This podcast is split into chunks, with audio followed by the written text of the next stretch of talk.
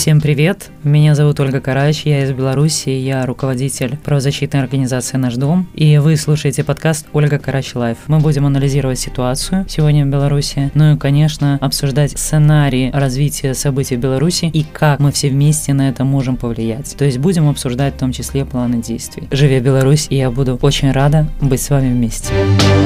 Литва и Беларусь. Общая история, а такая радикальная разница. Как мы знаем, Литва и Беларусь очень похожи и в традициях, и в культуре, и в стиле жизни. Но есть одна кардинальная, а может, я бы сказала, диаметрально противоположное различие между Литвой и Беларусью. Это поведение силовых структур. История первая. Беларусь. 19 апреля 2011 года, Минск. Одна из самых страшных ночей в моей жизни. Тогда я была задержана вместе с 18 активистами нашей правозащитной организации «Наш дом» по подозрению в совершении террористического акта. Понятно, что никаких террористических актов мы, конечно, не совершали. Террористы из нас, мягко говоря, никакие как из Лукашенко балерина. На самом деле мы все находились на семинаре, где обсуждали вопрос, как сделать городские бюджеты прозрачными и как о расходах этих бюджетов получать информацию от властей. Для жителей Евросоюза и Литвы я специально поясню этот вопрос. В Беларуси все местные бюджеты, районные, городские, областные – это секретная и закрытая информация. И получить ее обычному человеку практически невозможно. Для этого нужно проводить такую специальную кампанию давления. Причем с рисками получить очень серьезные репрессии тоже. От угроз изъятия детей до посадок в тюрьму по сфабрикованным делам. Вам могут организовать принудительное помещение в психиатрическую больницу. И это не шутка. Молодых мужчин могут за эти вопросы забрать в армию. Короче, перечень карательных мер для излишне любопытных граждан у белорусского режима большой. Пострадать, в принципе, можно за любые вопросы. Например, а как вы потратили деньги на ремонт дороги возле моего дома? Почему там до сих пор ямы и нет асфальта? Ну или такой вопрос. А почему это в планах на этот год стоит капитальный ремонт моего дома, а вы отремонтировали соседний? А где же ремонт моего дома? Ну или такой вопрос. Какие капитальные ремонты вообще планируются в этом году в нашем городе? Ну и совсем страшное для белорусского режима преступления – это желание белорусского избирателя поприсутствовать на сессии городского совета и послушать, что говорят эти самые депутаты. Поэтому меня и моих коллег арестовали и доставили во Фрунзенский РУВД города Минска. Меня протянули по полу, затянули в кабинет и стали избивать. Меня бил сам начальник общественного порядка. И чем больше он, знаете, видел боли и страха в моих глазах, тем счастливее и безумнее становились его глаза. Даже то, что он при этом подробно рассказывал, как сейчас он будет меня насиловать, было не так страшно, как смотреть налитые кровью шальные глаза мужчины, который вовсю наслаждался моей болью и страхом, и очень веселился при этом. Это была очень тяжелая, ужасная и незабываемая ночь в моей жизни. История вторая.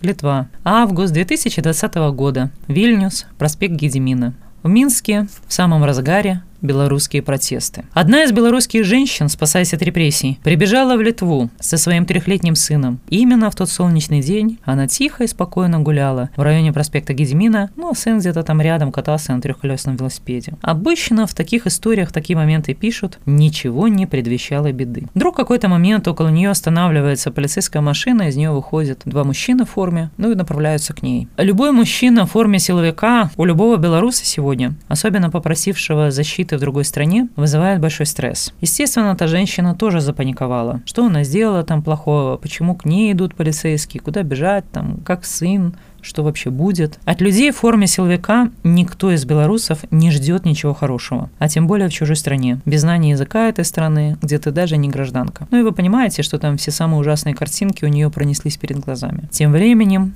на нее неумолимо надвигались два полицейских. И, конечно, ей очень перепуганные, они казались огромными. А когда они подошли, один из них сказал, слушай, у нас тут заканчивается смена, а нам подарили два талона на бесплатное мороженое, но мы не хотим мороженого. Угоститесь и угостите ребенка. И протягивают ей талончики на мороженое, разворачиваются и уезжают. Знаете, если бы открылись небеса, и к ней по ступенькам спустился Бог, ну или эти полицейские замахали руками, как крыльями взлетели, эта женщина была бы удивлена намного меньше. Как вы понимаете, она ожидала чего угодно, что ее ударят, ее арестуют, у нее похитят ребенка, отберут все деньги, там что-то еще сделают, но только не это. Простой человеческой улыбки и просто протянутой открытой руки. Шок был настолько огромен, что эта белорусская просто рухнула там, на землю, прямо на проспекте Гедемина, и, конечно, очень долго не могла прийти в себя, дрожа, обнимая, прижимая к себе своего сына. Оказывается, бывает и так, когда полицейские — это просто люди, которые просто выполняют свою работу защищать. Нам, белорусам, еще долго придется привыкать к этому. Слишком тяжелые воспоминания, слишком много страшных моментов нам всем пришлось пережить. Моя коллега иногда говорит мне, что здесь такие красивые полицейские, что даже хочется с кем-то из них сфотографироваться, но так страшно подойти и попросить разрешения. А почему ты стесняешься, удивилась я. Ну, скажут нет, это будет просто нет. В чем тут проблема? Она спасала перепуганных протестующих на своей машине из-под обстрела гранатами и пулями в Минске. И ей до сих пор снится, как в нее стреляют. Подойти к силовику и попросить совместную фотографию – это это вообще невозможно, это табу. И здесь разговор идет не про то, что литовцы такие добрые, а белорусы такие звери. Весь парадокс в том, что меня как раз бил этнический литовец по имени Динас Линкус, а в соседнем кабинете Фрунзенского РОВД аналогично избивали и пытали людей этнические белорусы. И я не хочу говорить банальности типа преступность не имеет национальности, там, вовсе нет. Тут дело в системе. Любая система подбирает определенных людей под выполнение определенных задач и функций. Если системе нужны каратели, садисты убийцы, которые готовы выполнять любой приказ и уверены в своей безнаказанности, эта система будет подбирать себе карателей, садистов и убийц. Если системе нужны защитники и охранники, то будут защитники и охранники. И тут мы опираемся в самый важный философский вопрос. А кто же делает этот самый заказ этой самой государственной системе? Каждый народ в своем развитии отвечает, конечно, на этот вопрос по-разному. Но найти ответ на этот вопрос придется всем. И белорусам, и литовцам. Живи Беларусь! Вы слушали подкаст Ольга Карач Live. Если вам понравился выпуск, подпишитесь на беларусь.фм. Это бесплатно и крайне экономно для вашего трафика. Чтобы задать вопрос Ольге Карач, подпишитесь на канал Наш Дом ТВ или Ольга Карач на YouTube. Будем вместе, остаемся на связи, работаем.